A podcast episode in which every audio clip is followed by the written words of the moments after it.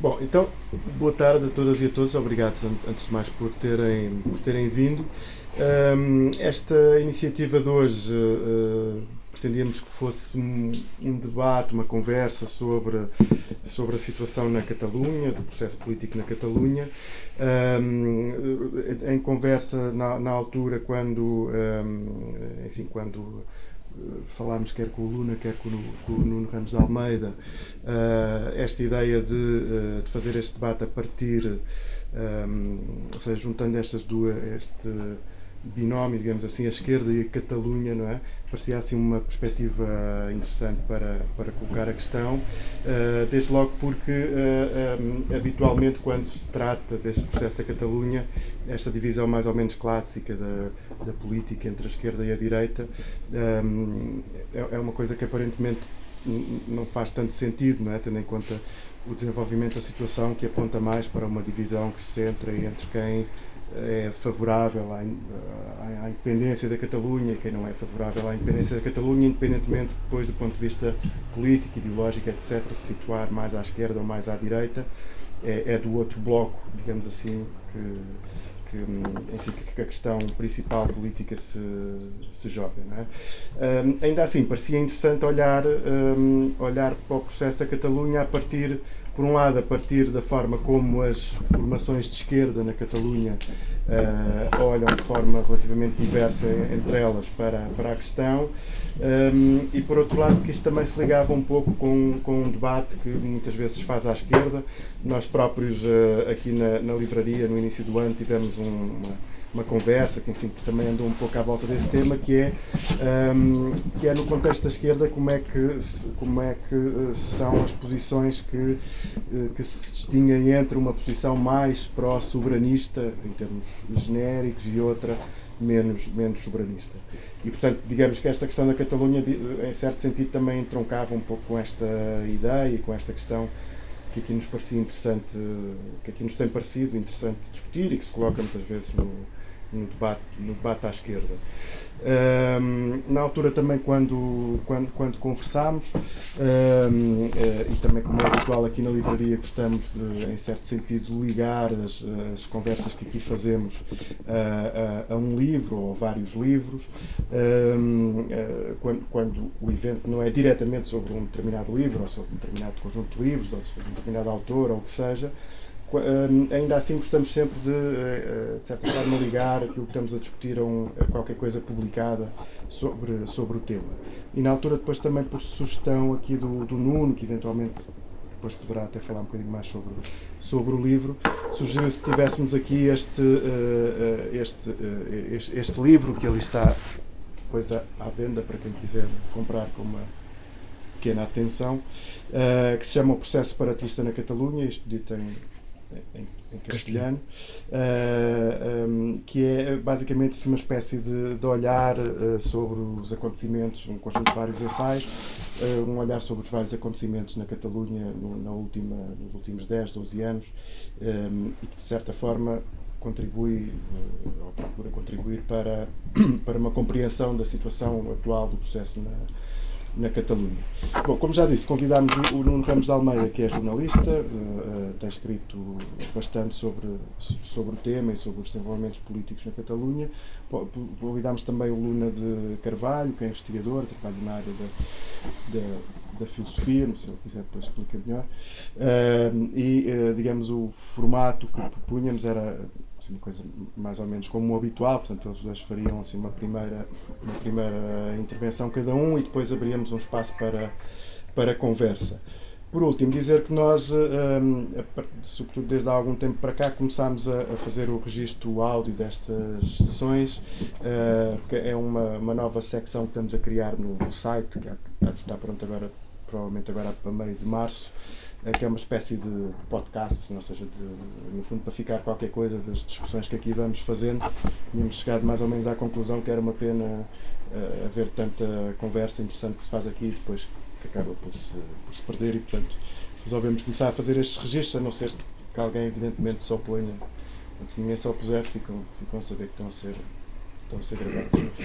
E, bom, começavam então, não sei o que é que vocês combinaram. Não, não combinar nada. Queres que comece? Sim, sim. Ah, para te facilitar a vida. Pá, boa tarde. Eu vou, vou tentar uh, falar da Catalunha, começando por não falar da Catalunha, o que é uma coisa, uh, enfim, que não parece muito lógica, mas porque eu acho que subjacente a esta discussão sobre o processo concreto da Catalunha está uh, a ligação ou as ideias da esquerda em, relação à forma de combater pelo menos do meu ponto de vista, a globalização capitalista. Isto é, qual é a forma que nós podemos encontrar para acabar com o capitalismo. Se ele vem a partir do. Enfim, vem na, na onda da globalização capitalista e vão ser criados os sujeitos e que vão tomar consciência e que vão acabar com o capitalismo, ou se pelo contrário, essa globalização capitalista é um impedimento à criação desses sujeitos e ao, e ao poder das pessoas, então é necessário uh, arranjar barreiras sobre isso.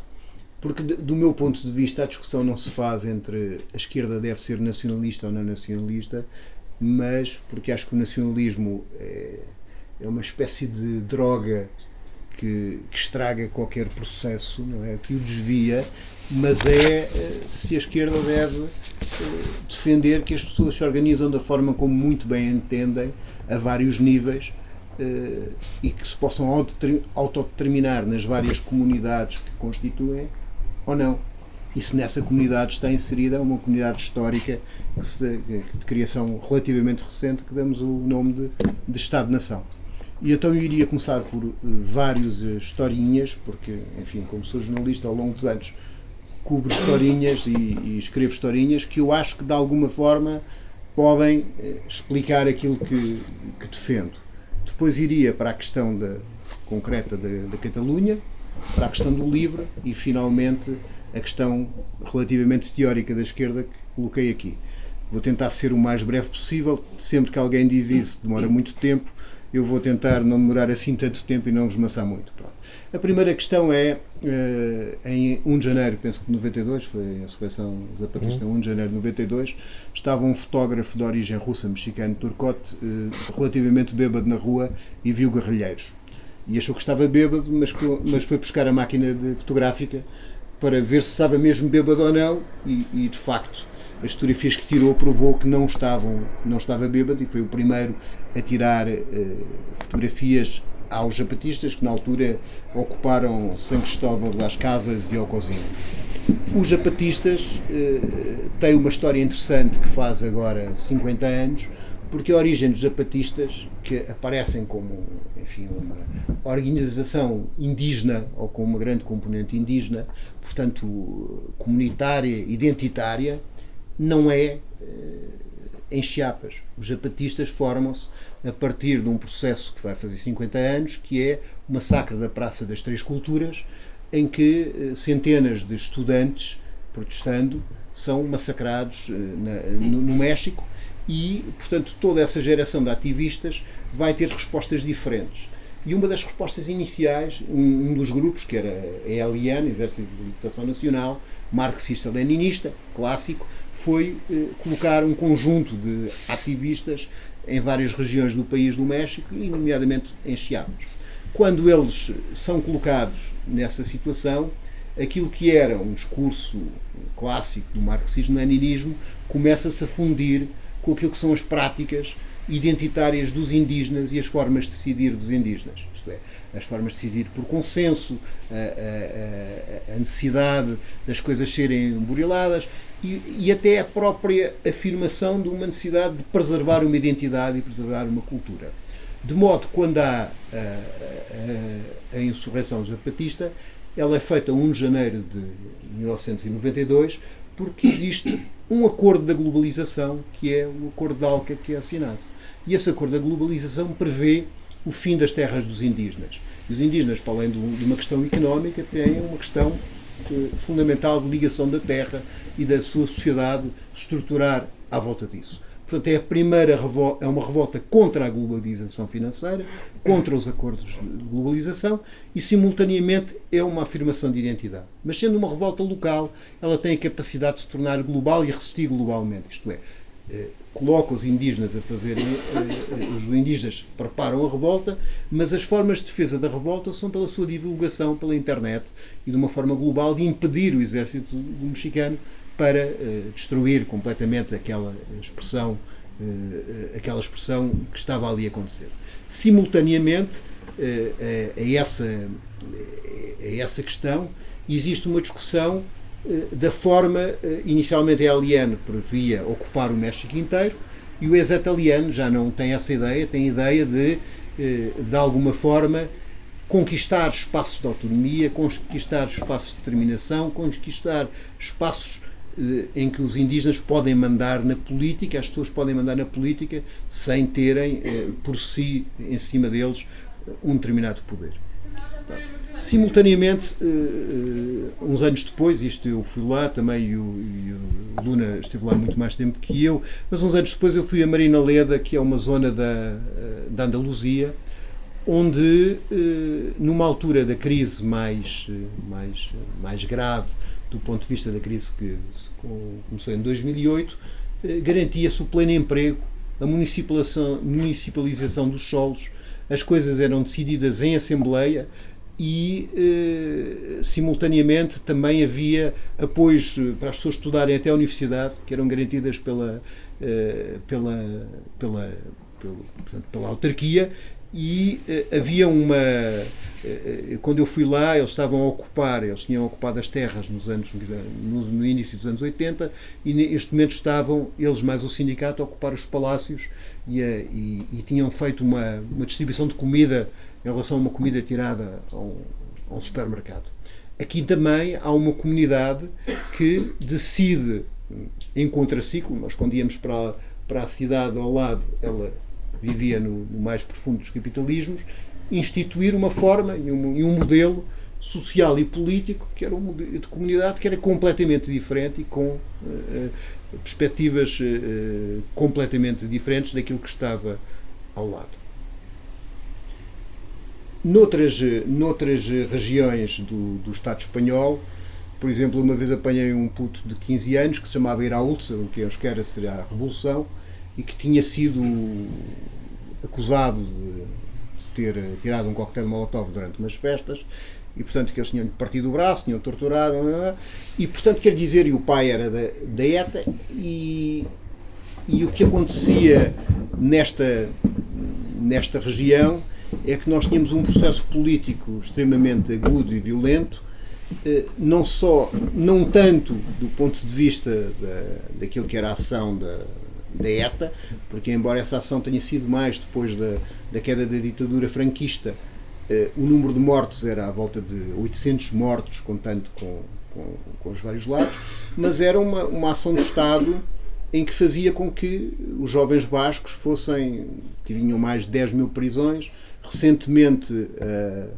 uh, um relatório oficial do governo autonómico fez um levantamento de cerca de 3.500 torturados eh, que tinham desde assassinatos, violações e outras que tais, 3.500 de quais a maior parte deles tinham sido depois do estabelecimento da democracia e em que tínhamos processos, um dos mais, mais gritantes, que no afã de destruírem aqueles que eles consideravam ligações ao terrorismo e apologia ao terrorismo e movimentos sociais que suportavam o terrorismo, fechavam jornais, eh, acabavam com organizações políticas, eh, algumas que não tinham nenhuma relação. Por exemplo, o Egunkária, que era um jornal de língua basca, eh, que sucedia a um jornal que tinha sido fechado e, que tinham sido liquidados os, os seus elementos depois da Guerra Civil pelos franquistas. No Egunkária prenderam o diretor, encerraram o jornal, teve não sei quantos presos e depois verificou-se que isso não, não, não existia. Portanto, nós quando vemos o contexto da Catalunha ou o contexto do País Basco, não nos podemos esquecer do contexto histórico uh, daquele processo. Isto é, não podemos tirar uh, da ideia uh, simplificada de considerar que não tem nenhum sentido que os catalães e os bascos tenham direito a, a, a considerar que existe um centro despótico em Madrid porque eles têm um nível de vida mais elevado do resto do Estado espanhol, tirando a Comunidade de Madrid, eh, e que eh, não há e vivem naquilo que se chama uma democracia. Esse processo, do ponto de vista histórico, não é assim, e do ponto de vista atual, também pode não considerar não ser assim. Do ponto de vista histórico, isso é relativamente evidente, porque vocês, se repararem, aquilo que é eh, quando se dá a transição para a democracia, são, são mantidos todos os aparelhos repressivos do Estado, não há nenhum ajuste de contas feito com o passado, não existe um único torcionário franquista que se tenha sido preso, não existe, aliás, quando se tentou fazer, do ponto de vista da justiça, uma reconstituição disso, o juiz, que aliás era um juiz eh, muito usado nos casos contra a ETA, Baltasar Garçom, saiu da Audiência Nacional. A própria Audiência Nacional é herdada dos, chamados Tribunais de Ordem Pública, é a mesma estrutura dos, dos tribunais que condenavam os oposicionistas. E a Constituição Espanhola de 78 diz claramente, sem ter nunca negociado com grande parte das forças que se opunham ao franquismo, que eram forças, eh, eh, que eram forças ditas independentistas, que eram forças que tinham alinhado ao lado da República num, num quadro de uma Espanha eh, confederal. Os próprios artigos da Constituição, no seu artigo 2 e no seu artigo 8, garantem não só a indivisibilidade de Espanha, como garantem que essa indivisibilidade é, em última instância, garantida pelo exército espanhol. Portanto, quer dizer, nós não podemos ver a história daquelas identidades sem perceber a história da repressão que presidiu aquelas identidades e a história da resistência que tem a ver com o conservar daquelas identidades. Para vos dar um exemplo assim mais, eh, mais, mais antigo, eh, quando o Leibniz estuda o Euskera, diz que aquilo vai extinguir-se em poucos anos. E de facto o Euskera consegue manter-se até agora. Portanto, aquelas identidades são mantidas pela afirmação de uma política de identidade. Mas essa política de identidade não pode ser percebida sem ser no contexto de uma luta histórica e de uma luta política, que hoje é obviamente muito diferente daquilo que era no início. Por exemplo, o Euskera, no caso do Euskera, e da formação do Partido Nacionalista Vasco, que tem em Euskera é o Partido de Deus, portanto é o mesmo que o Hezbollah, em que tinha mesmo partido de Deus, é, o Sabina Arana era, fazia um, um, chamado nacionalismo racista. Ele considerava que se os metecos aprendessem a falar eh, euskera, mais valia eles falarem russo para eles não os perceberem. E havia aquela história do RH negativo, da, dos, da raça basca, etc. Todas essas, essas derivações são alteradas quando existem outras tendências do nacionalismo que são tendências que vêm da esquerda a chamada esquerda abertzal, que aqui se traduziria patriótica de esquerda, eh, é uma esquerda em que os nomes dos presos, tanto podem vir da Andaluzia como podem vir de Madrid, não é uma esquerda não é uma esquerda basca que afirma a, eh, a, a questão de ser basco como superioridade. Ou também em relação aos catalães, grande parte da, dos independentistas catalães não nasceram na Catalunha, os seus pais não nasceram na Catalunha, os seus avós não nasceram na Catalunha, o que é normal porque 70% da população não tem avós que nasceram na Catalunha. E, portanto, essa, é, é, essa questão, mais que uma questão de afirmação eh, de uma diferença de caráter eh, rássico, não existe isso. É uma afirmação de um direito a decidir-se de um direito a discutir e um direito de se organizar. Uh, não é por acaso, por exemplo, eu, eu agora quando fui à Catalunha entrevistei uh,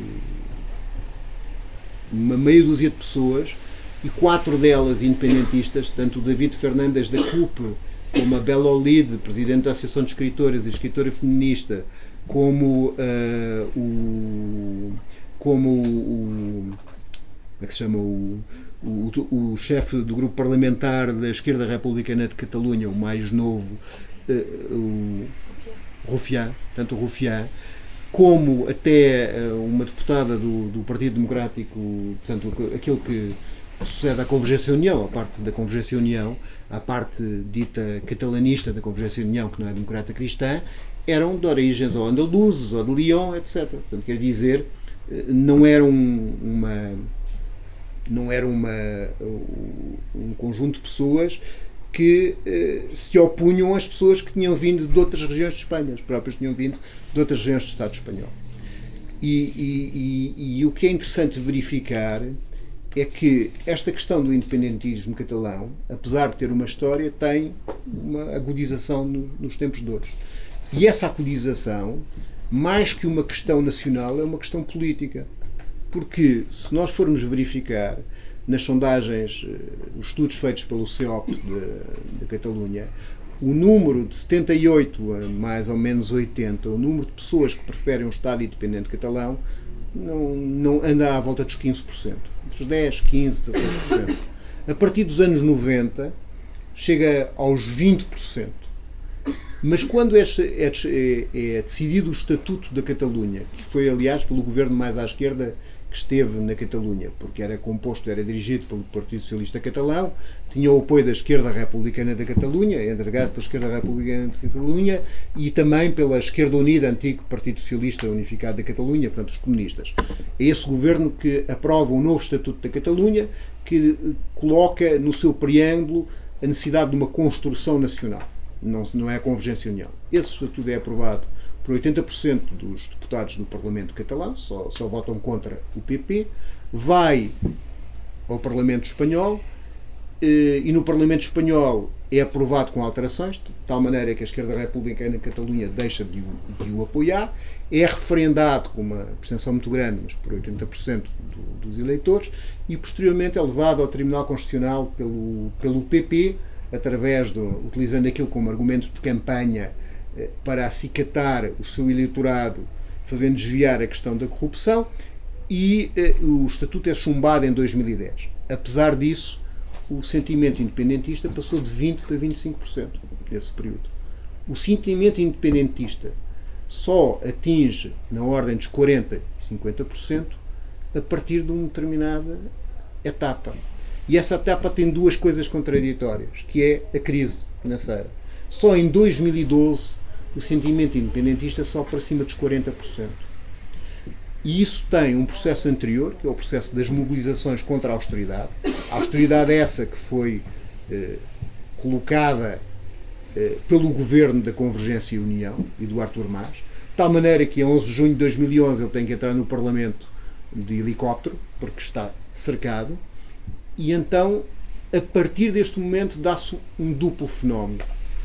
O primeiro fenómeno é a percepção de parte da população que, ligada ao Estado espanhol, não é possível haver uma política não austeritária.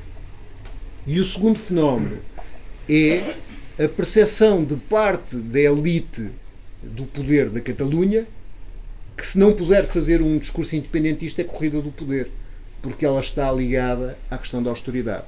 E, portanto, há aqui um jogo de cintura em que a, a parte da Convergência União aposta no independentismo, no independentismo que é suportado pela sua esquerda e extrema-esquerda, a CUP e a, e a esquerda republicana da Catalunha, para fazer esquecer a sua pertença a uma determinada política, mas simultaneamente existe a percepção cada vez mais agudizada em determinados setores que no Estado espanhol a gente não vai. Como é que é possível que o Rajoy uh, tenha e o seu partido mil casos de corrupção e ganhe as eleições na mesma?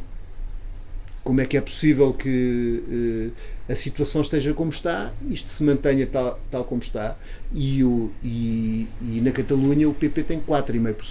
Portanto, porque aqueles nos governam com 155 se têm 4,5%.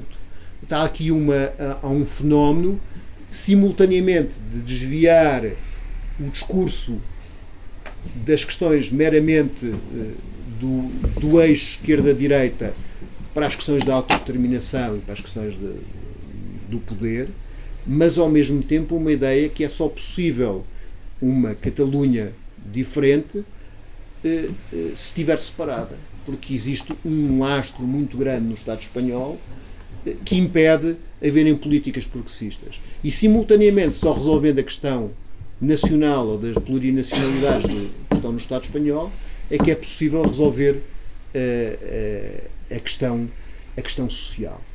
e isso começa a, a tornar-se evidente para um conjunto alargado de pessoas. E é um processo que ganha uma maioria social através de uma construção na rua, através da Assembleia Nacional Catalã, através da Omnium Cultural, através de manifestações massivas que têm, eh, a partir das diadas de 2012, têm milhões de pessoas a participar. E através de um processo de criação de uma rede de cidadania, de empoderamento, de, de empoderamento das pessoas, que é uma rede eh, que funciona eh, do ponto de vista social, que permite, por exemplo, que no referendo de 1 de outubro eh, dezenas de milhares de pessoas tenham participado nas mesas, eh, eh, centenas de milhares tenham ido votar perante uma repressão muito grande.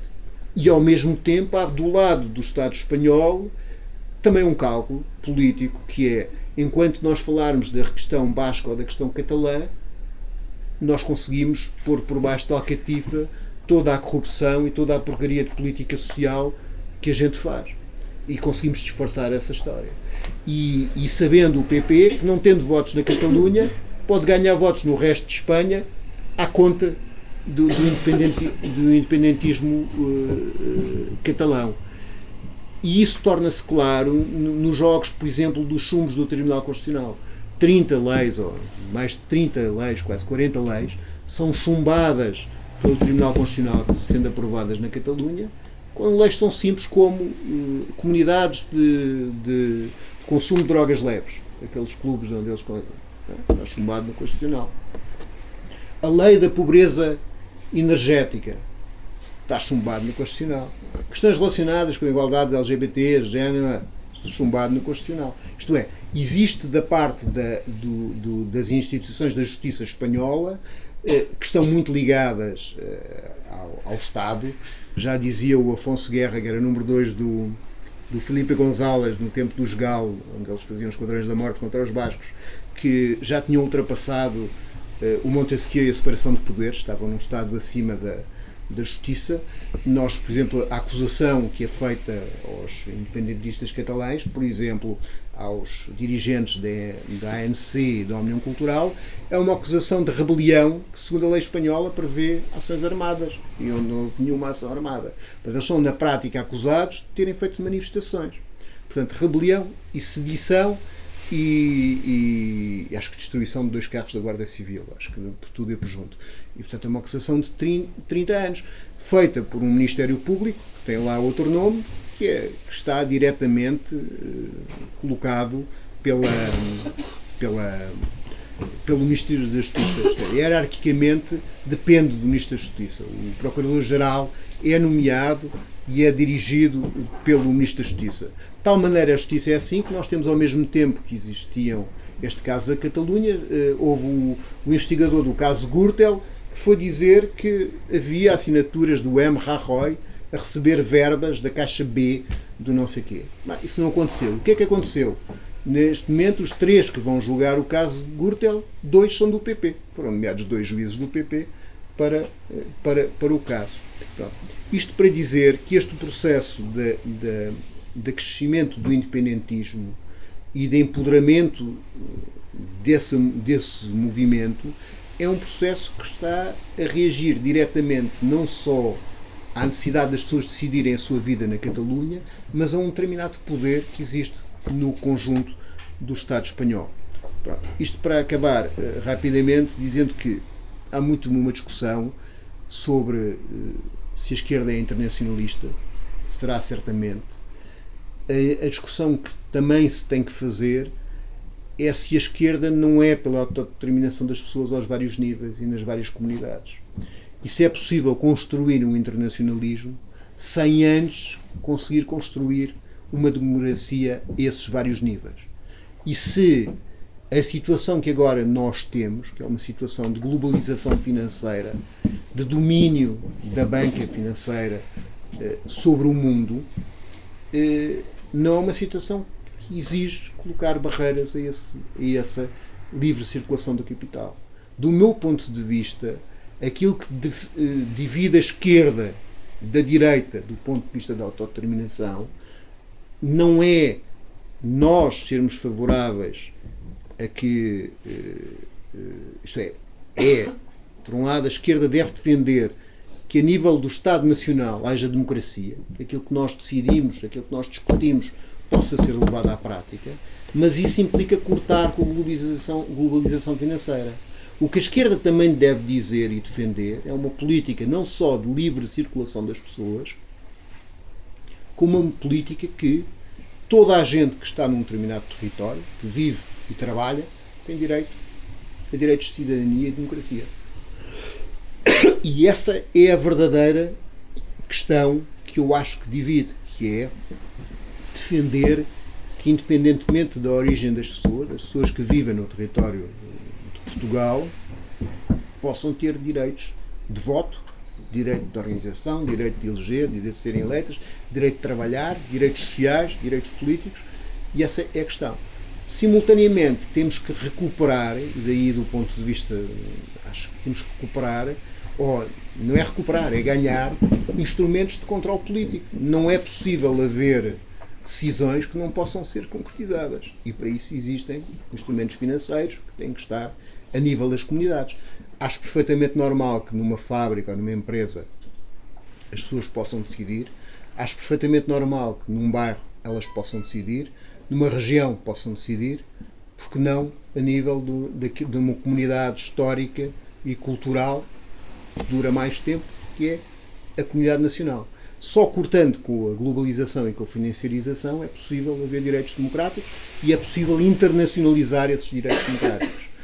Pronto. Depois a discussão teórica dá para todos os lados, porque já vi nos blogs e nos Facebook, já não existem blogs, mas já existe no, no Facebook e no Tinder, pronto, no Facebook e no Tinder, já vi que há uma grande discussão sobre o Marx diz o não sei o quê, o Engels e não sei o quê, eles disseram para todos os lados. Portanto, quer dizer, o, o, o Engels tem uma carta ao Kautsky que diz que não é possível haver uh, libertação das pessoas ou uh, a classe operária cumprir o seu papel se não, não houverem Estados nacionais que não estejam que não estejam submetidos ao domínio de outros. O Marx tem uma, uma, uma frase em que diz sobre a Polónia que uma, um povo que oprime outros não pode ser livre. Quer dizer, isso dá para todos os lados é, uma, é matéria de exegese bíblica e não é matéria de, de, de presente. E eu acho do ponto de vista, do meu ponto de vista em relação política, em relação à Catalunha, com isto acabo, eu acho que os catalães têm direito a decidir. Os catalães, sendo as pessoas que podem ser indianas, chinesas, portuguesas, eh, marroquinas, eh, andaluzes, etc., têm direito a decidir eh, que naquele, naquele território o que é que fazer. E têm o direito a decidir separar-se, se quiserem separar. E é este, acho que é, o, que é eh, a questão fundamental que ali se joga. Obviamente não é uma questão fácil, porque, ao contrário, por exemplo, de outros sítios, eh, existe uma, um nacionalismo, isto é, e o independente. Existe um, um nacionalismo que ninguém fala, que é o nacionalismo espanhol, que acaba por, por polarizar mesmo na Catalunha a questão mas as sondagens demonstravam que, apesar de haver um equilíbrio entre independentistas e não independentistas, havia um consenso de 80% da população da Catalunha que tinham o direito de votar se queriam estar ou não estar. Obrigado. Desculpem lá, fui demorado e foi um bocado caótico. Bom, um, muito obrigado ao Nuno eh, não só por ter colocado a questão tão bem no contexto histórico não sei o quê, como também tendo feito o meu trabalho bastante mais fácil tendo, tendo começar. Mais fácil também porque o Ramalho introduziu aqui o debate, mas uh, há uma outra história deste debate que foi uh, precisamente aqui há, há uns meses, quando esta questão estava bastante em aberto, ocorreram as inevitáveis e inúmeras discussões na, nas redes sociais à volta de todo este processo. E no meio dessas, dessas conversas das redes sociais surgiu a ideia de, de se fazer um debate num local aqui ao lado, no RDA, visava não tanto discutir precisamente no contexto histórico ou os desenvolvimentos do, do processo ou, ou, as questões políticas, mas o modo como a esquerda estava a debruçar, a esquerda local, a esquerda portuguesa, a composição da esquerda portuguesa estava a, a, a discutir isso. Um, sendo depois, por várias questões, principalmente por falta de tempo, das pessoas que iam organizar isso, acabámos por não, por não conseguir organizar, e depois quando falei com o Ramalho e com o Bernardino acerca disso, sugeri que convidássemos as mesmas pessoas, eles disseram que era, era muita gente, mas pronto, nós tínhamos convidado também o João Carlos está aqui e a Rita Luís também. Uh, portanto, ou seja, tipo, o, uh, eu vivi alguns anos na, na Catalunha, em Barcelona, e o meu conhecimento parte mais de, da familiaridade que tenho com a sociedade catalã e depois por ter seguido bastante intensamente as notícias nesse período específico do, do referendo e dos meses a seguir, do que ter uma familiaridade uh, bastante grande com a, com a, composição política dos movimentos ou com, com a coisa toda, não é? E porquê é que, porquê é que pareceu uh, pertinente uh, organizar essa discussão ou, ou começar a discutir isso? Ou seja, há um, há um nível pessoal também que é eu pessoalmente sou a favor da independência da Catalunha, sempre foi, se a independência fosse amanhã e aqui com o Nuno de carro até lá para ele para correr. Mais barato, mais barato de, de, de avião. avião. Sim, mas de carro podemos ir mais e não sei o quê e tal, para levar mais coisas e não sei o quê. Isto não quer dizer, ou seja, não quer dizer que, que eu tenha simpatia pelo, pelo, pelo processo independentista em si, não quer dizer que eu tenha antipatia por ele também, ou que eu tenha uma simpatia pelo, pelo nacionalismo catalão, ou que eu acho que esse processo é necessariamente emancipador ou é necessariamente anticapitalista. Acho que, de facto, ele abre questões políticas extremamente interessantes, abre um espaço para, para, para se pensar o que é o capitalismo, o que é o anticapitalismo, o que são os movimentos anticapitalistas, o que é a esquerda, todas essas coisas.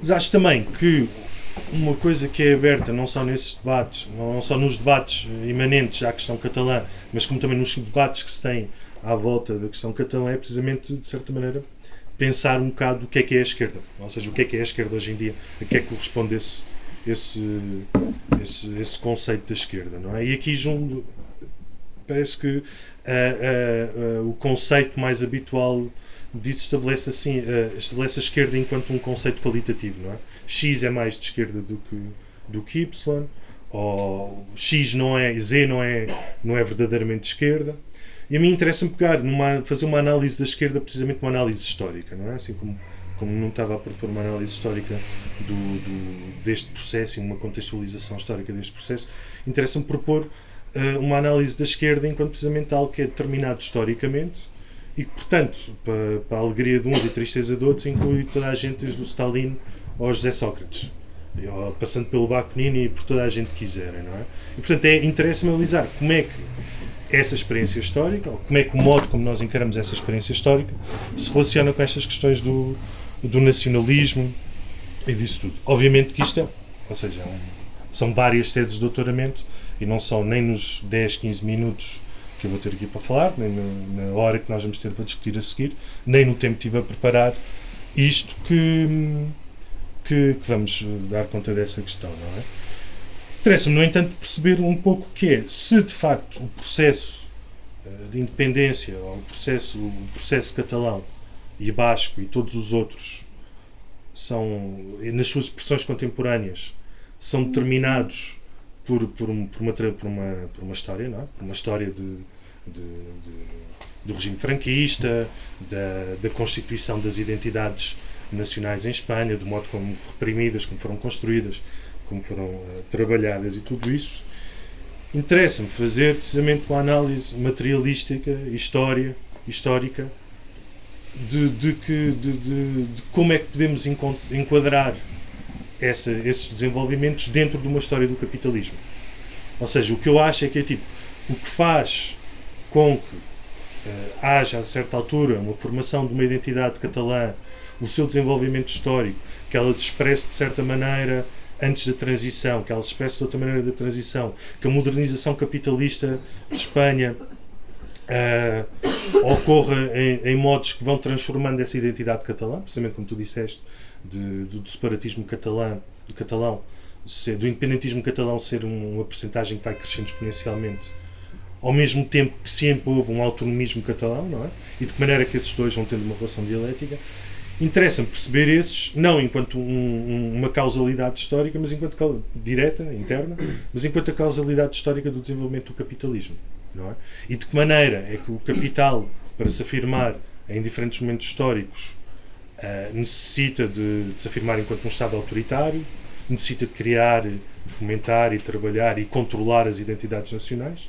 A partir do momento é que ele já não precisa disso, a partir do momento é que o movimento operário utiliza ou deixa de utilizar essa questão nacional, de maneira diferentes tendências vão utilizando, e precisamente porque é que neste momento ela ressurge e porque é que deste momento hum, o, o que eu sinto, voltando assim um bocado atrás, e peço desculpa se isto vai à frente e atrás, mas de facto não tive muito tempo para, para, para, para sistematizar isto assim de uma forma tão, tão coerente como o Nuno.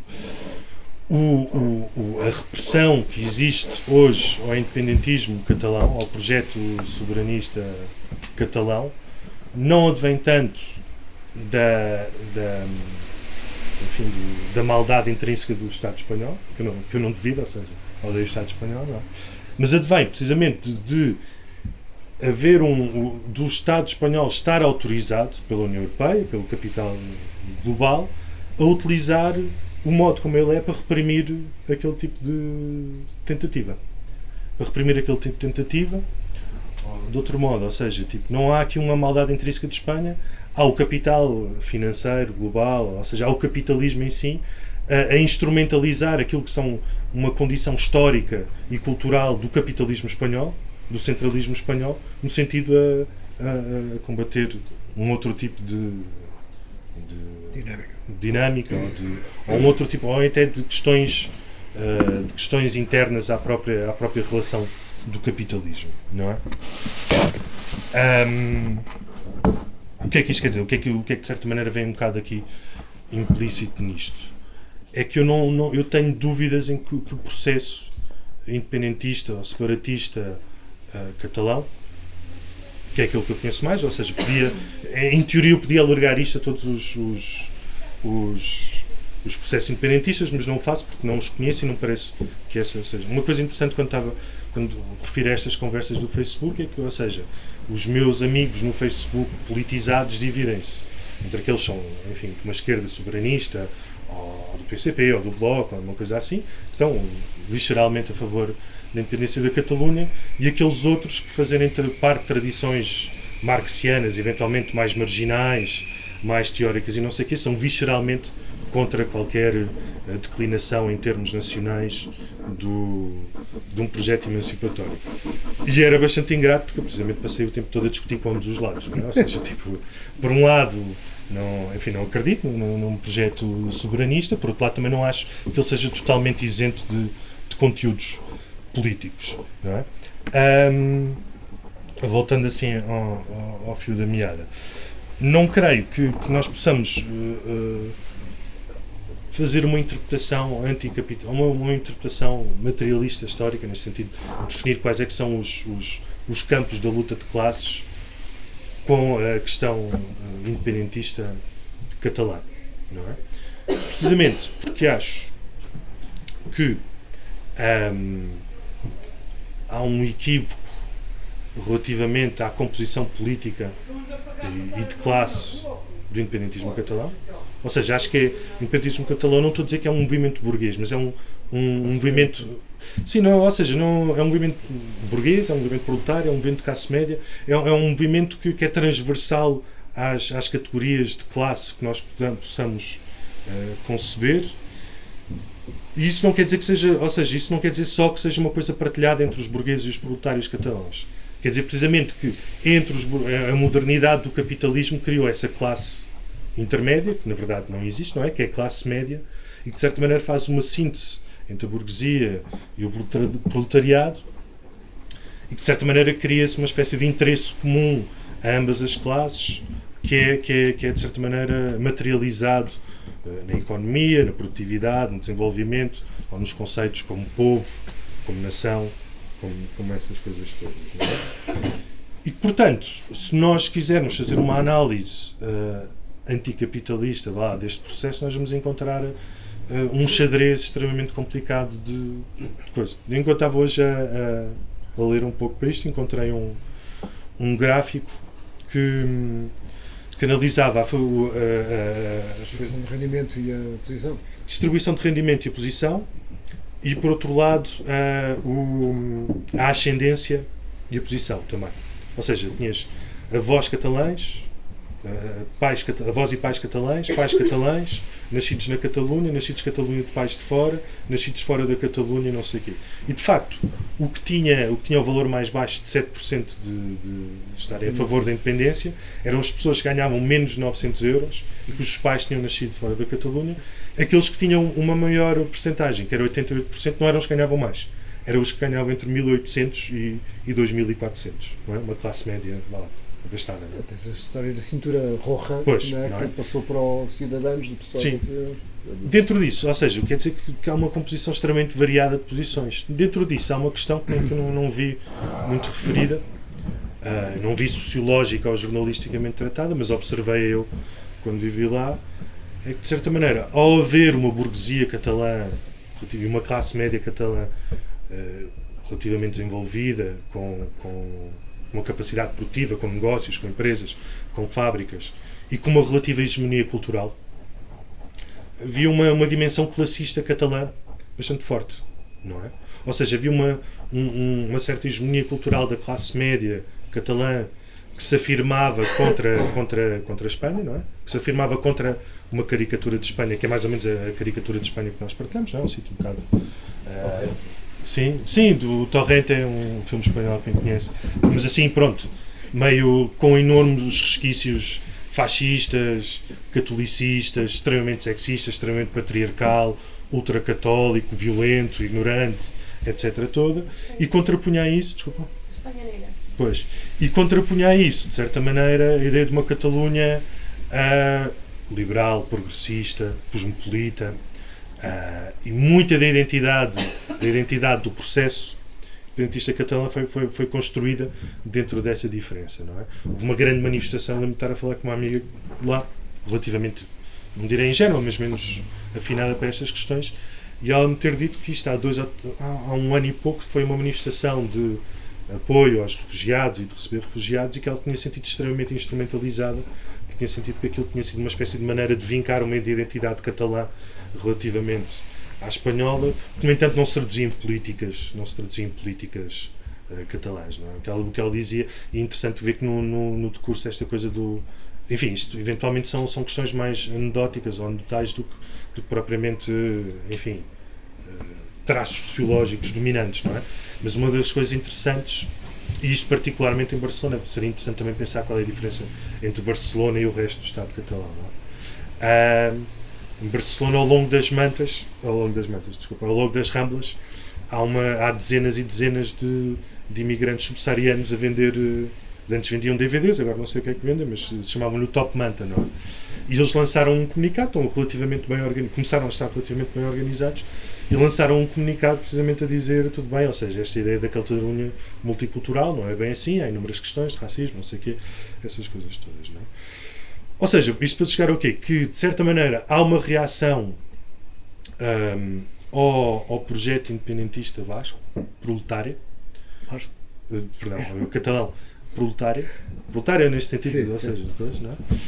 que, que, de certa maneira que acaba por não ser muito diferente, lembrou-me bastante, ou seja, o, o, o, o cinturão da ferrugem americano que reage contra a Hillary Clinton porque precisamente porque toda aquela ideologia liberal, progressista, na verdade para eles é apenas a, seu- enfim, a ideologia da sua, da sua exploração, não é? Portanto, ou seja, há um, há uma, há uma, há um enorme xadrez ah, político e de classe ali que é bastante difícil de, de desmiuçar e de separar isso tudo. Bom, isto para chegar aonde? Chegar que, de certa maneira, tipo, e, e aqui entrando em questões muito, muito concretas que, que me surgiram nessas discussões. Há uma certa ideia.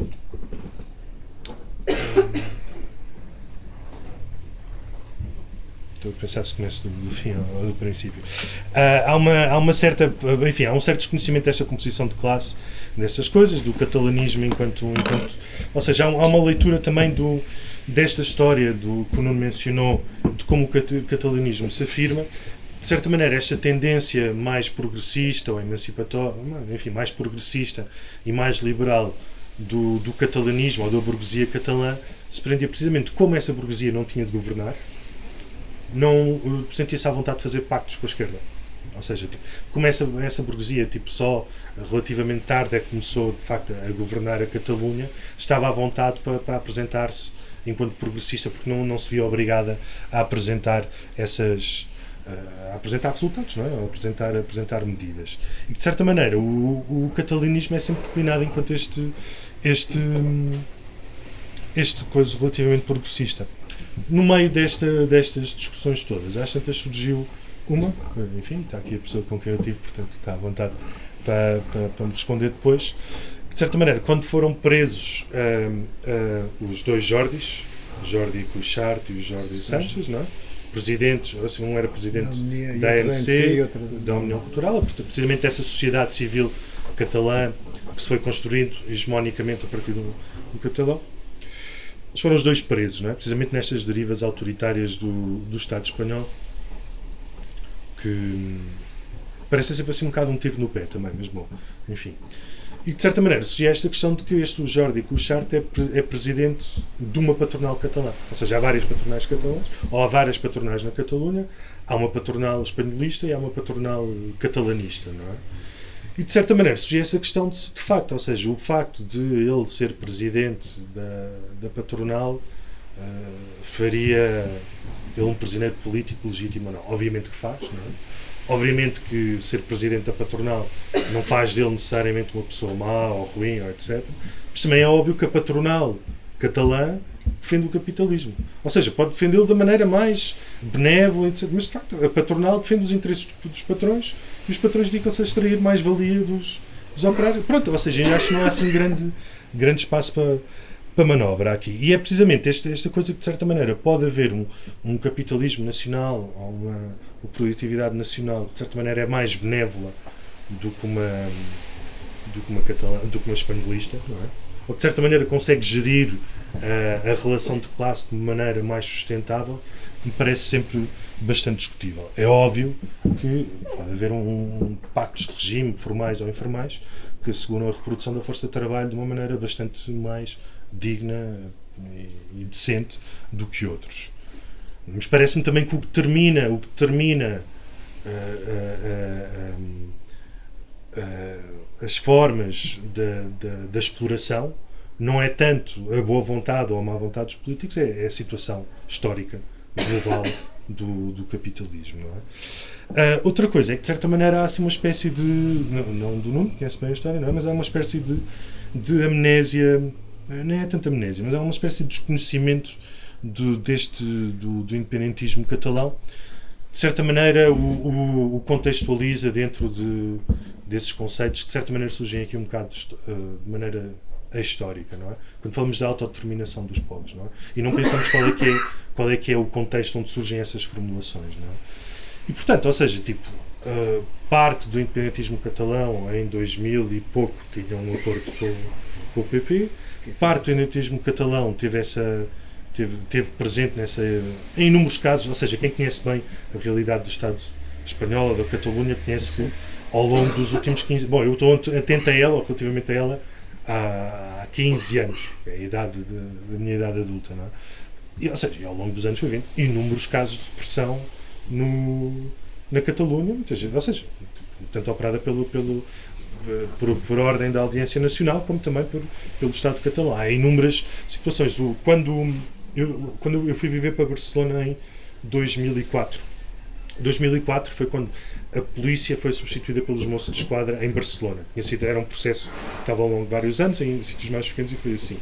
Nos primeiros dois meses de exercício dos moços de esquadra, houve mais queixas de violência policial do que tinha havido no ano anterior inteiro com a polícia espanhola. É? E, portanto, ou seja, as questões de violência policial.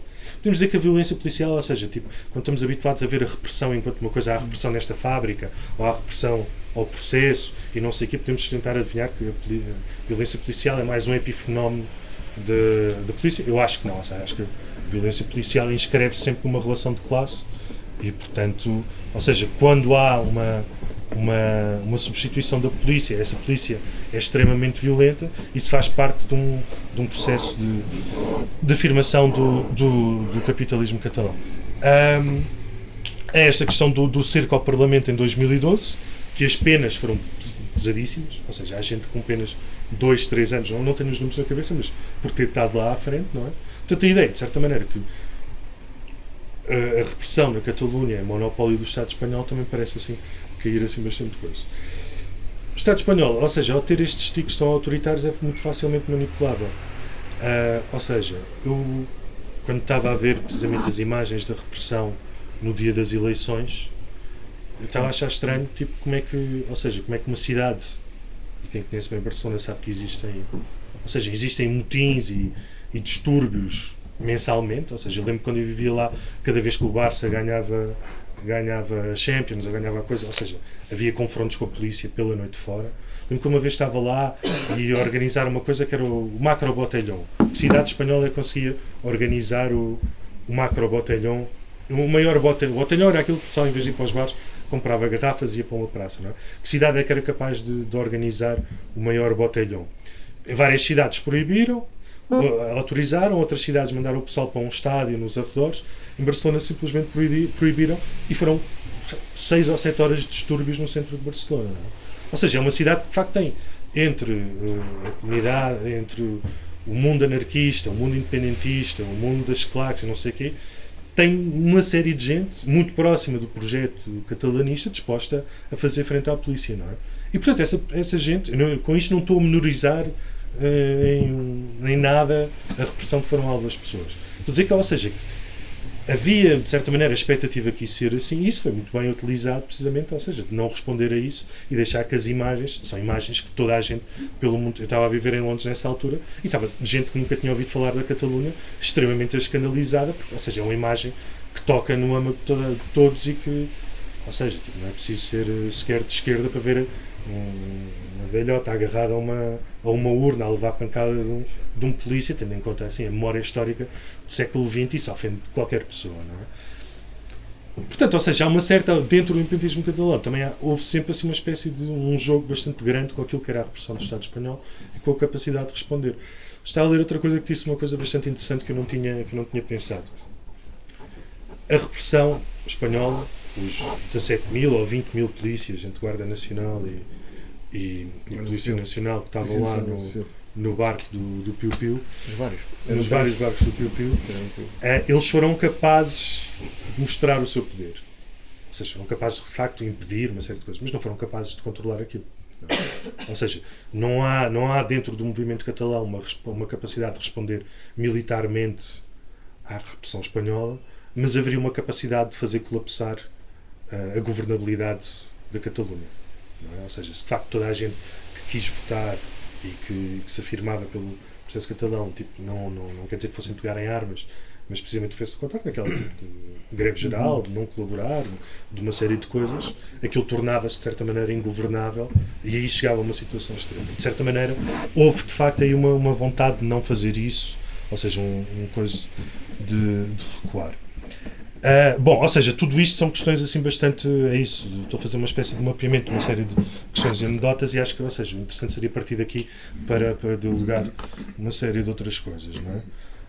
Indo partindo para essa questão um, mais teórica ou histórica relativamente à, à soberania nacional, parece-me que, da mesma maneira como eu questiono um bocado este conceito de esquerda, não é? Acho que é possível ser ser comunista, ou ser anarquista, ou ser revolucionário, ou ser o que seja, sem, sem, sem assumir diretamente esse legado da esquerda. Não é? Para mim, a, a esquerda significa mais uma espécie de da história das derrotas do movimento operário.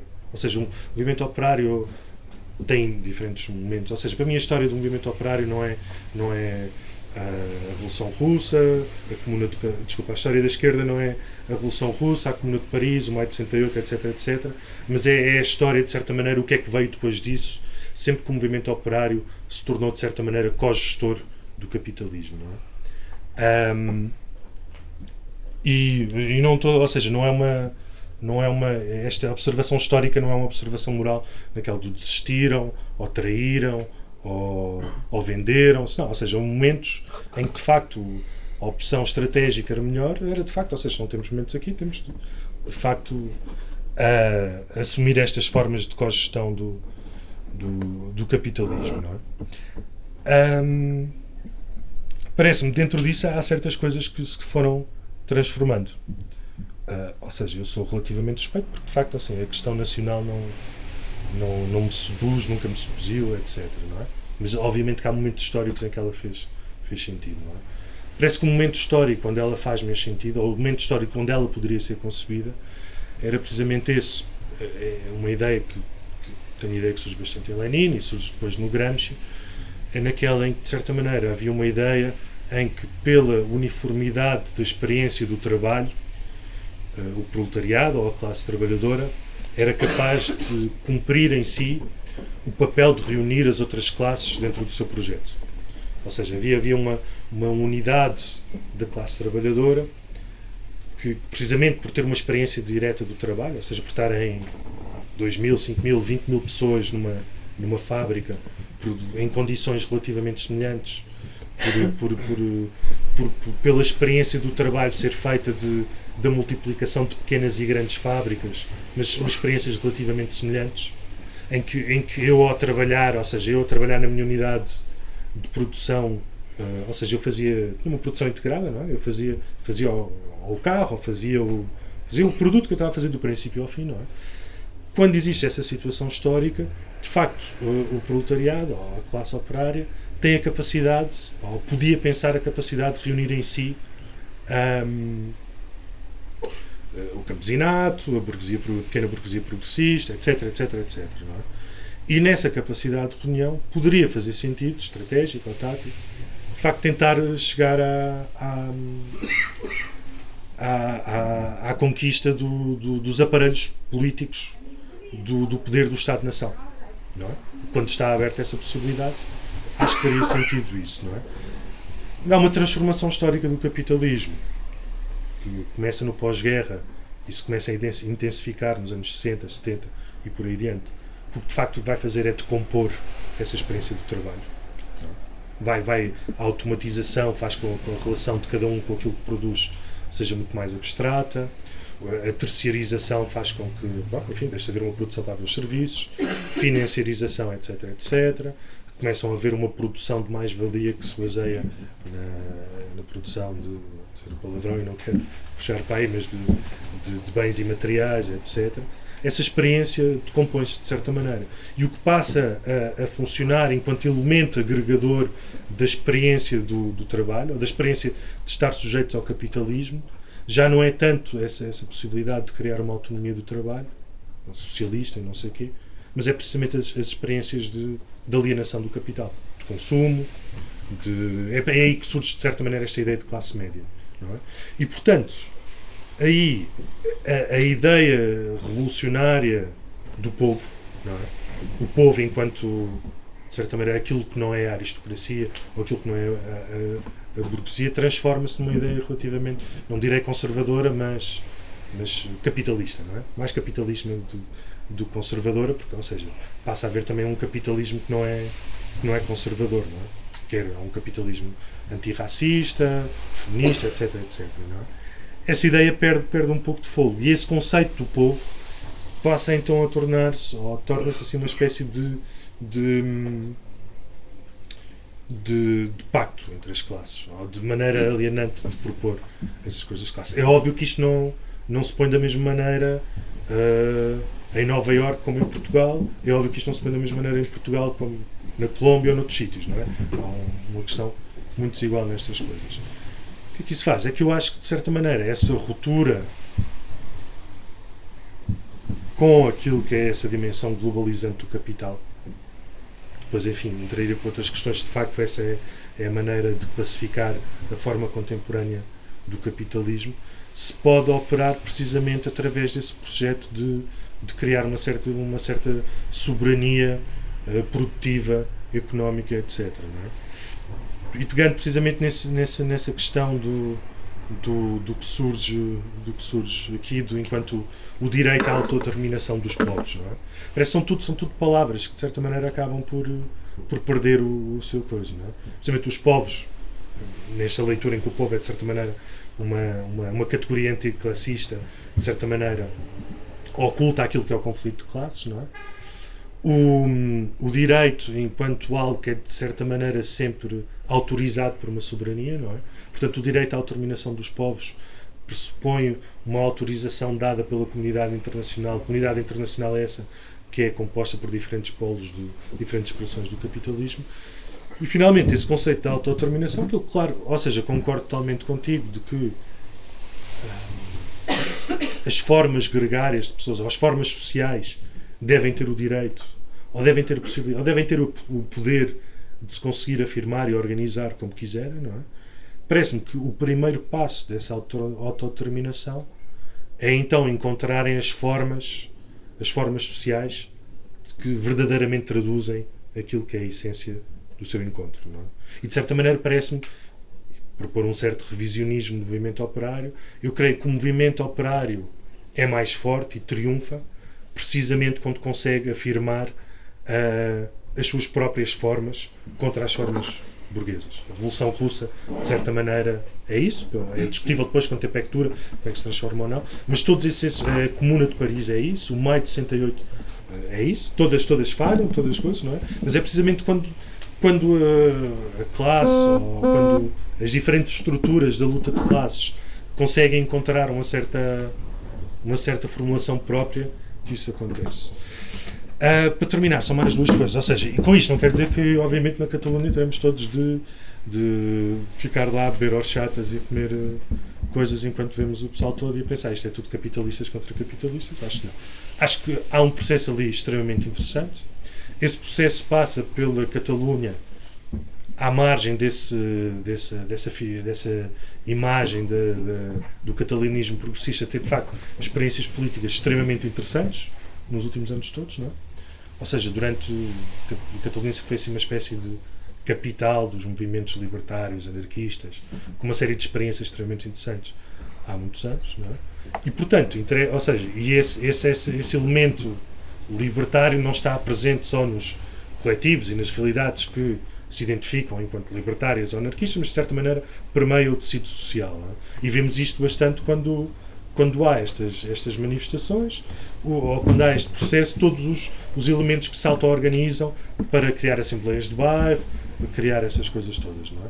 De certa maneira, há aqui uma coisa que não dá muito tempo para entrar por aí, mas seria interessante ver, de certa maneira, como é que o processo catalanista se opõe ao processo das praças e disso tudo, tendo agentes em comum, tendo coisas, como é que, que tipo de dialética é que têm entre eles, não é? E, e, perceber, precisamente, que o gesto de esquerda, ou o gesto leninista, ou o gesto revolucionário, será precisamente procurar, dentro do processo que foi aberto pelo independentismo catalão, lá, usar o palavrão a negação da negação, não é?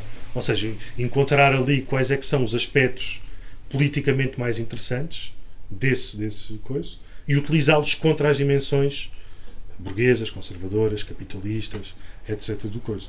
E por isso é que eu acho que a participação e o apoio ao processo catalão deve ser extremamente crítico e deve desenhar claramente assim linhas na areia, dizer que somos obviamente contra todo tipo de repressão, todas essas coisas, mas perceber que tipo que, que, que pensar que primeiro temos de ganhar a independência da Catalunha e só depois é que podemos começar a discutir as coisas é cavar cavar a própria toma. Uh, por último, ou seja, uh, só assim mesmo enquanto detalhe, há de facto, ou seja, entre, o Marx e o Engels há bastante essa discussão de eram ou não eram, a favor ou não aí pode-se operar uma distinção entre o que é que dizia o Engels e o que é que dizia o Marx e nas coisas diferentes todas, não é? Sendo que aí importa. Sendo que o Marx não tinha duas irlandesas, não vivia com duas irlandesas, o que alterava um bocado a percepção deles sobre os processos socialistas. Tudo bem, não, enfim, há milhões de histórias e milhões de anedotas e não sei o quê. De certa maneira, o que não, e a discussão sobre Marx e o marxismo e nacionalismo uh, passa bastante daquilo de fazer uma, também uma espécie de análise histórica do próprio Marx perceber o que é que era, de certa maneira, o que é que é, de certa maneira, o contexto social do Marx e aquilo que é que é uma metodologia da dialética e da, enfim, desenvolvimento do capitalismo. Uh, e bom, é isto. Muito bem, então eh, entramos agora na, na, segunda fase, que era conversarmos um, um pouco. Nem percebi, com esta conversa toda nem percebi bem que horas é que são. Já, temos algum tempo. E portanto, bom, quer dizer, agora quem.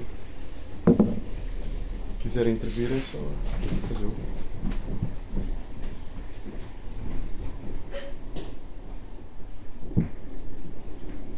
Não é obrigatório. Já agora. Bom, é duas perguntas muito, muito rápidas, que é a relação entre o catalanismo, o independentismo catalão e a União Europeia, quais é que são os planos, qual é que é a posição das várias forças, e por outro lado, como é que é o Podemos e a posição do Podemos no meio disto. Acho que eles não sabem. não, eh, de- posso? Posso dizer assim? Pá, assim, eu, eu acho que a relação do independentismo catalão e, o, e a União Europeia era uma relação de, entre Portugal e Inglaterra, mas falhada, não é? Nós normalmente, eh, normalmente virávamos para a Inglaterra contra os espanhóis porque era uma espécie de império que estava longe e que nos podia proteger do império que estava perto. Agora, o que acontece é que eles esperaram da União Europeia que, no fundo, eles, eles queriam estar, tal como os escoceses, os nacionalistas escoceses, na União Europeia, não estando eh, não estando no quadro do, do, do Estado espanhol. E aquilo que se verificou é que em lugar nenhum da União Europeia houve uma dissensão, porque obviamente há um medo, há uma pressão espanhola, mas há um medo da abertura de uma espécie de caixa de Pandora, porque há um conjunto de, de questões nacionais que não estão resol- resolvidas no espaço europeu.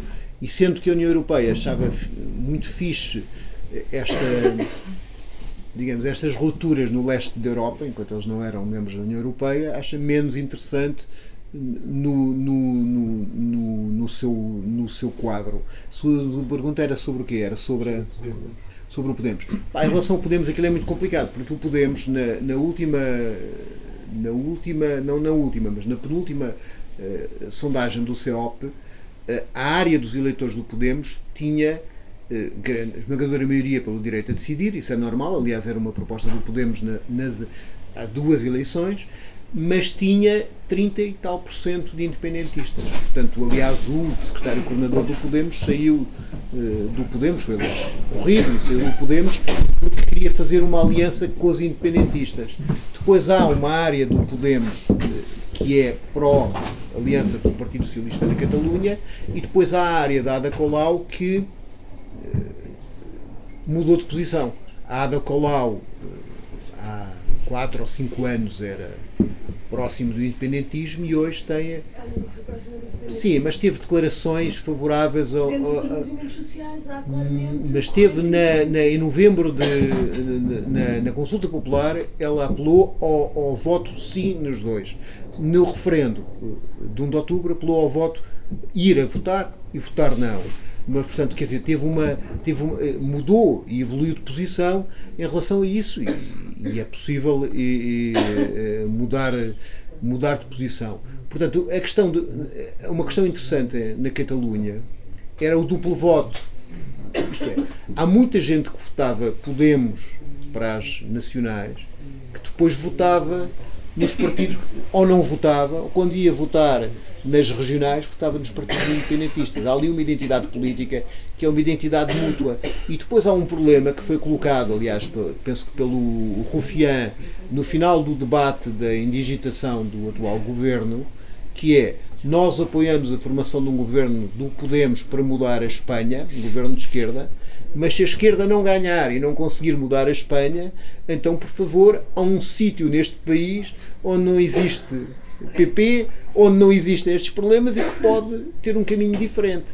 E, e- e- e- de alguma forma corresponde a uma mudança política que há de uma camada importante. Repara que o Podemos é maioritário nas eleições, eh, nas eleições nacionais, com volta de 30% dos votos, não me recordo, mas é é a primeira força política e atualmente está a um nível de- muito baixo numas eleições regionais que tiveram uma participação à volta dos 80%, não é? Portanto, umas eleições que já chegaram a um nível muito elevado de mobilização, já as anteriores tinham tido 75%, eh, a nível de mobilização. Deixa-me só colocar duas questões em relação ao que. Depois falo, é melhor falarem vocês. Depois Mas mais alguém. Estavas aí a. Não, porque aquela, a narrativa que tu apresentas também é uma narrativa Claro, sempre que, uma narrativa. que tem, que tem algumas, alguns pontos. Ou seja, ah, o PP é muito minoritário na Catalunha, é verdade. Sim. mas cu- a CIO cumpre o, o papel do PP em grande medida, com os casos de corrupção, Uhum. com o uso do, do, do Estado Sim. para reprimir desde as greves gerais a, a- a t- todo tipo de manifestações. E então, hum, Mas a CIU nem era catalanista, era regionalista. a CIO, é, a CIO dividiu-se precisamente na, na, na- na Convergência e União. E, o- a, a parte que, que eu não consigo perceber o, o deslumbramento de parte da esquerda com este processo é que a CIO conseguiu manter-se Eu disse Ah, isso. conseguiu manter-se no poder ah, depois das maiores mobilizações. As mobilizações de 2011 Sim. foi. foi ahm, e, e a questão nacional que foi introduzida pelo senhor nessa altura, nas eleições de 2012, de facto desmobilizou grande parte da, da mobilização que, que- que estava acontecendo naquele momento e que era mais transversal. Ou seja, a questão nacional naquele momento ah, diluiu uma coisa muito interessante que estava acontecendo. E eu, neste, neste sentido, concordo com o Lula. Ah, a minha parte mais, mais interessante deste processo é mesmo o processo. Ou seja, há, há mesmo coisas ahm, que estão ali a acontecer que são interessantes. Aquilo que tu vês como chegada, ou seja, o Estado-nação catalão, não parece assim tão interessante como isso, porque ah, a hegemonia, naquele caso, mesmo a nível. ahm, Tio, que interessante, devia ter tomado notas vossa conversa para perder, mas ah, continuem que eu vou tentar. Deixa-me só dizer uma coisa, é assim, o, o catalanismo não é de origem da CIU. O Não, CIU, quando aparece no início, é regionalista catalanista. É o Partido Socialista da Catalunha e o Partido Socialista Unificado da Catalunha, que afirmam um certo catalanismo. Aliás, que estão ligados ao, ao antigo presidente da Generalitat, Não, que não. Não, o Pujol faz um negócio que é faz um negócio várias vezes, que é a, a puta e a ramoneta, como se chama lo- localmente, que é um negócio de meu Deus, eu sou a favor da independência da Catalunha, mas não, não como antes Santo Agostinho. Meu Deus, fazei-me santo, mas não me fazei já. E enquanto não me fazes já, pagas-me umas coisas. Eu não, não declaro que vou construir a nação, porque no tempo do Aznar eu coisa, e então tu dás-me umas, umas cenas dos impostos e, e uma cena de determinadas coisas. Agora, eu acho que o problema da mudança do 15M para o independentismo não se dá sem dois aspectos que são importantes. Uma é a evolução da CIU, porque a CIU, quando passa para o Partido Democrático eh, Europeu da Catalunha e anterior, há uma espécie de. eh, Ela vai mais para o centro, para o centro-esquerda, do ponto de vista de, de determinado tipo de posições que, que tinha, e passa-se pela, eh, pela falência de um conjunto de movimentos e um conjunto de expectativas a nível do Estado naci- Nacional. O que eu acho interessante, e isto, isto para dizer que é que eu estou a dizer com isto? É assim. Primeiro, do ponto de vista da hegemonia eh, do, do independentismo, a CIU já não tem a posição que tinha há, há cinco anos.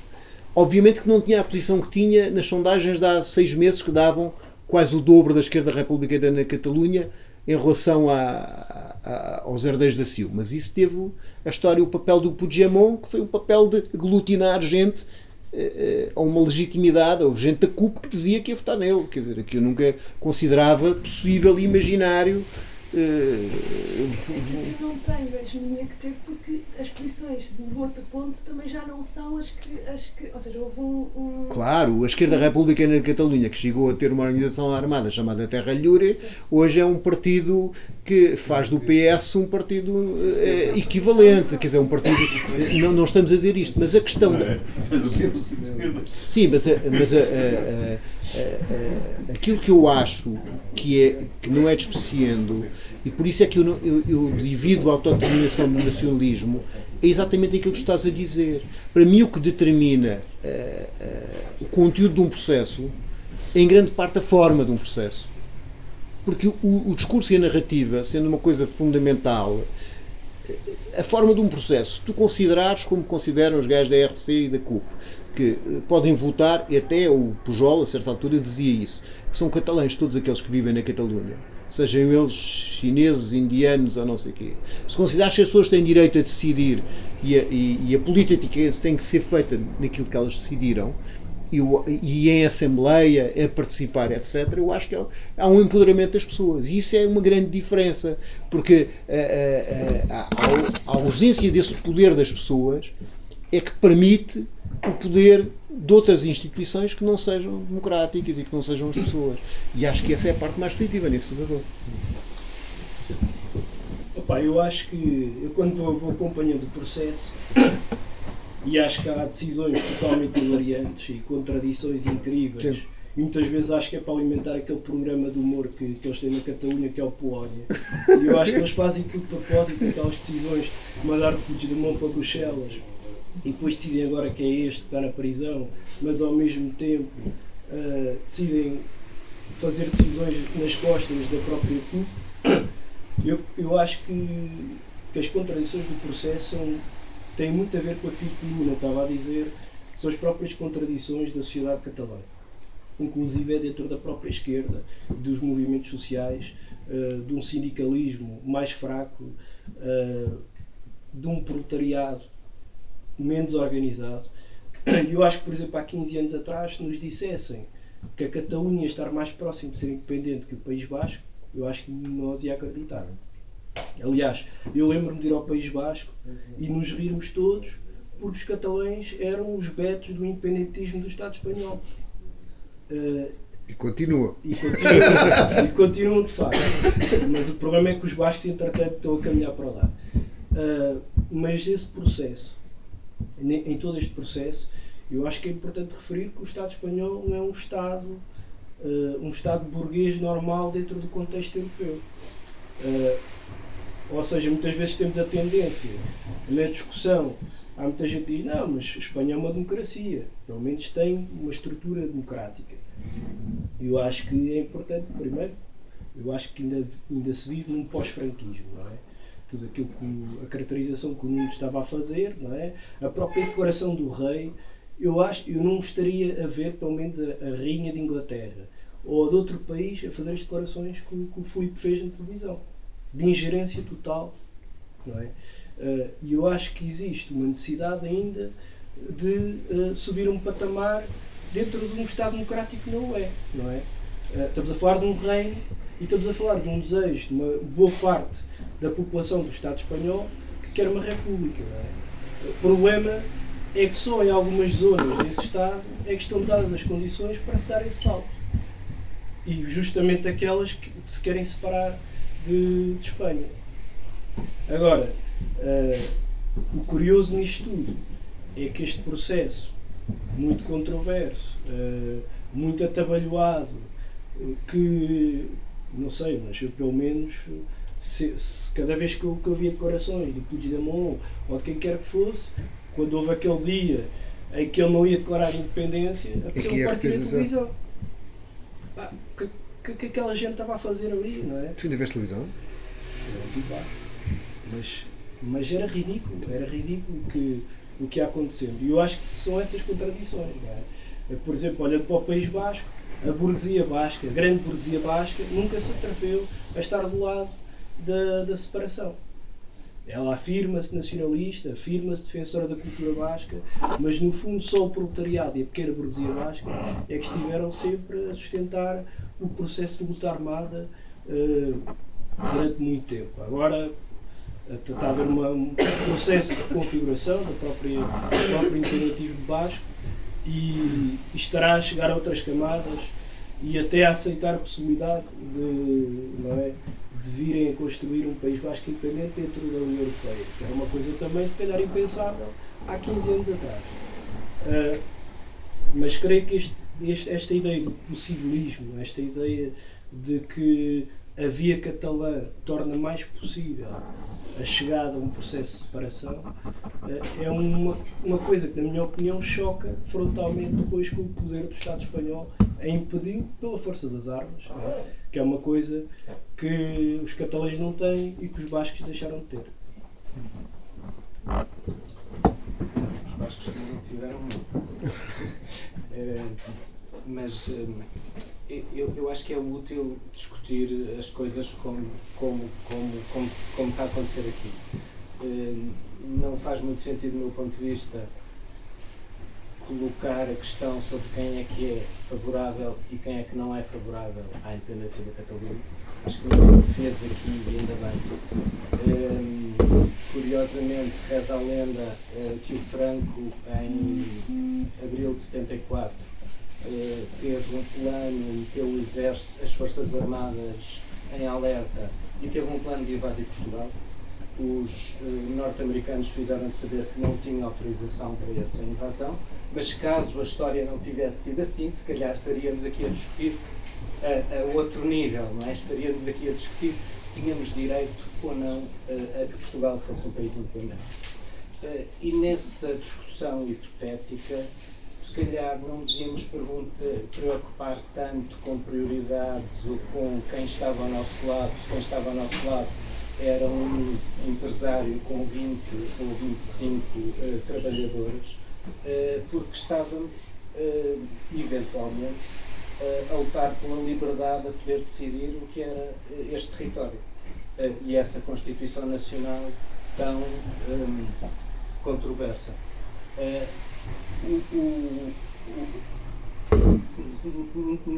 Não são esses os termos da nossa discussão, ainda bem. Quem é que é favorável, quem é que não é favorável à independência da Catalunha, como não poderiam ser sobre quem é que é favorável, quem é que não é à independência de Benguela, à região Tamil do Sri Lanka e a tantos outros sítios no mundo que têm eh, lutas de emancipação nacional, vamos chamar assim para simplificar. Eu acho que o único critério é o que já foi enunciado aqui várias vezes por várias pessoas, é o da, autodeterminação, mesmo que isso seja uh, passível de ser discutido o que é que isso significa, a quem é que essa autodeterminação vai uh, servir e a quem é que vai deixar de servir. Ora, eu sou absolutamente incompetente para esclarecer ou para conseguir afirmar quais são as, eh, quais devem ser as prioridades da esquerda catalã ou da esquerda tamil ou da esquerda de Bengala. Não sou competente para fazer. A única, eh, o único patamar em que eu me consigo colocar é as pessoas que vivem ali, que têm aquela história específica, têm que ter a capacidade de encontrar elas próprias as suas prioridades e encontrar elas próprias os seus um, saberem o que querem fazer. Um, alguns argumentos, enfim, houve, houve, muitos argumentos aqui levantados, eu não vou, não vou, não fiz uma seleção dos melhores, mas um, há um que me preocupa, que é o argumento uh, que o Luna avançou de que a repressão em Barcelona, nos últimos anos, a repressão diretamente causada pelo governo uh, catalão, independentista hoje, podemos uh, dizê-lo, uh, foi feroz e mais eficaz que noutros sítios. Eu não sei se foi feroz e mais eficaz, sei que essa é a história de todos os sítios parecidos a Ertzaina em, no País Basco é a polícia mais feroz e mais eficaz na repressão de movimentos sociais e de tudo de uma maneira geral. A, a, Polícia Floral de Navarra, a Polícia Autonómica das Canárias, é assim em todo lado. Porque são eles, são, são estas polícias que se confrontam com todos os atos de rebelião, com todos os atos eh, eh, de, de contestação social, digamos assim. É assim sempre. Isso diminui a responsabilidade do governo catalão? Não, não diminui rigorosamente nada. O governo catalão era de direita. Pois, que novidade? Pois é. Pois é. Eh, eh, agora, não é, curiosamente, do meu ponto de vista, claro, não é a direita catalã que está à frente deste processo da independência. Aliás, parece mais ou menos óbvio eh, que anda atrás dos acontecimentos, também não é esquerda, ok, também não é. Eh, é uma situação bastante plurifacetada, digamos, e que eu acho que não podemos ter respostas fáceis, não é? por último, eu queria só, acho que há uma palavra aqui que não foi usada e eu queria usá-la, que é a República. Uh, a questão catalã coloca no conjunto do Estado espanhol a questão de regime e uma eventual estabelecimento de uma República Catalã, ou seja, a vitória dos independentistas como eles estão configurados hoje, é a derrota do franquismo no Estado espanhol. Eu não tenho dúvidas disso, porque é a derrota do ciclo da transição cínica que aconteceu. Uh, e, e, e, enfim, acho, acho que isso nos deve fazer pensar também do ponto de vista estratégico o que é que para a esquerda interessa, se é perder-se em discussões que a mim algumas vezes me parecem bizantinas ou ter, ter uma perspectiva de vitória sobre, sobre o franquismo em Espanha.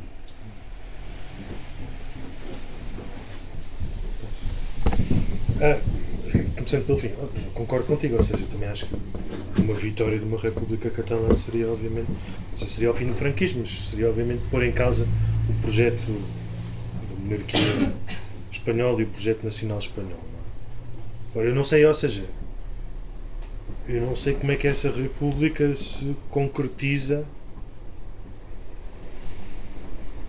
Com a eleição de um presidente? Hã? Com a eleição de um presidente? Sim, não, não, não, não, não, ou seja, não, ou seja, porque, ou seja, não é. Repara, tipo, o Puigdemont não se tornou presidente porque, por falta de vontade. De facto, não, não deu. Não deu, não deu. Ou seja, houve assim uma série de coisas, tipo. Ou seja, eu não acho que muitas vezes se discute assim as coisas a partir da, da vontade política dos seus uh, atores principais, não é? Tsipras, o Puigdemont, quem seja. É? Acho que esse, isso vem mais corresponder a situações históricas e não sei o quê, e avaliações que essas pessoas... Pá, eu acho que as pessoas estavam ali e não tenho ideia do... enfim, do, do roadmap das decisões e da coisa toda e não sei o quê. Pá, mas, ou seja, houve ali uma série de gente que, de facto, que não ia dar. Não ia dar e, portanto, não, não coisa, não é? Ou seja, e porquê é que não ia dar? Aí, aí é que entras numa discussão mais ou menos qual é que é a composição do movimento, essas coisas todas, o que é que é, tipo, a leitura política daquilo tudo. Portanto, ou seja, também acho que, enfim, por mais, uh, por mais que eu possa fazer uma discussão extremamente abstrata daquilo que, que é o capitalismo, da forma-valor, pô, se houver uma república de esquerda amanhã, eu estou lá, estive em frente ao, ao Parlamento quando caiu o governo e, e apareceu a geringonça e não sei o quê. Estou lá batidíssimo, não é? Agora, isso não quer dizer que não que essas coisas aconteçam só por si, estás a ver? E não quer dizer que que elas aconteçam sem um. Ou seja, que, que a possibilidade de elas concretizarem da maneira que nos interessa uh, não esteja dependente de, um, de, uma análise estratégica, tática, não sei o quê, bastante, bastante precisa, não é? Um, isto, ou seja, eu não, eu não quis dizer que, que a repressão no, na Catalunha era maior do que nos outros sítios. Naquele, naquele período específico aconteceu essa coisa da, da introdução dos moços de esquadra e não sei o quê. Dito isto, eu acho que a Catalunha, a Barcelona particularmente, compra um papel bastante particular dentro da articulação da esquerda antagonista dos movimentos sociais, não só ao nível espanhol, mas a nível internacional. É? Ou seja, lembro-me, Barcelona nos anos 80 nos anos 90 começou a ter, ou seja, tinha centenas de casas ocupadas. É? Quando, quando se estavam a fazer as, as cimeiras e as contra-cimeiras, eh, um pouco por todo o lado, quiseram organizar uma em Barcelona e o próprio governo, enfim, não sei se foi o governo catalão, se foi quem é que foi, disse: não, não se faz aqui porque nós não temos condições para assegurar que se pode fazer isto aqui. Não é? Uh, epá, e pronto, isto vai, ou seja, vai, vai decorrendo assim por mil e uma histórias e, e não sei o quê. Ou seja, por exemplo, uh, tudo bem que isto são, são fenómenos políticos que, que eventualmente para muita gente que, que fez a sua socialização dentro da esquerda em Portugal não têm grande significância, não? É? compreensivelmente ou não. Mas de facto, o, o, quando foi despejada uma das primeiras casas ocupadas em Barcelona, que era o Cine Princesa, estavam 5 mil ou 10 mil pessoas na rua. Isto não, não, não é pouco, não é? Ou seja, não, não são, a não ser que sejam grandes máquinas partidárias, não conseguem pôr 5 mil pessoas na rua e nem, nem sempre as conseguem pôr, não é? E portanto, Barcelona tem, tem uma importância vital na definição daquilo que são, ou seja, tipo, não é por acaso que, que, que as acampadas surgem lá. Ou seja, as acampadas não surgem lá do pé para a mão, surgem lá porque, de facto, há uma série de gente envolvida na esquerda, nos movimentos sociais, que tem uma capacidade infraestrutural de amanhã ocupamos o Recife. Chegamos lá todos um bocado naquela, não é? De facto, ali há uma série de gente que tem capacidade infraestrutural de se organizar para amanhã estar lá a montar tendas, montar barracas, não sei o quê, não sei o quê. Então tem essa, essa coisa, não é? E é por isso que a repressão na Catalunha me parece mais particular ou politicamente mais, mais, mais relevante. Ahm, relativamente ao, ao Estado espanhol, pois não sei, é assim um bocado enigmático para mim a persistência do, obviamente, um Estado pós-franquista, autoritário. Eh, Eu conheço bastante melhor a situação da Catalunha do que o Estado espanhol em si, não? Ah, e para mim é assim um certo enigma como é que aquilo se mantém, de certa maneira, como se mantém, não é? Ah, parece cheio de idiosincrasias que não se põem noutros, noutros grandes polos de, de acumulação capitalista a nível europeu. Parece uma coisa, uma coisa interessante que é, é para o, o- estas esta deriva autoritária, não é uma deriva porque sempre esteve lá, não é? Mas, ou seja, parece que de certa maneira aquilo que, que era excepcional no Estado espanhol começa a tornar-se de certa maneira normal numa série de outros Estados. É certo que a rainha, não, Elizabeth, não, talvez não fizesse esse tipo de coisas, não é? Mas é certo, por exemplo, que a Inglaterra também tem hoje em dia medidas extremamente, extremamente securitárias e, e graves de controle de movimentos. França também, não é? Principalmente, já tinha antes, mas principalmente depois do, do Bataclan e dessas coisas. Enfim, praticamente houve um estado de exceção que foi, foi. E numa série de outros países também, não é?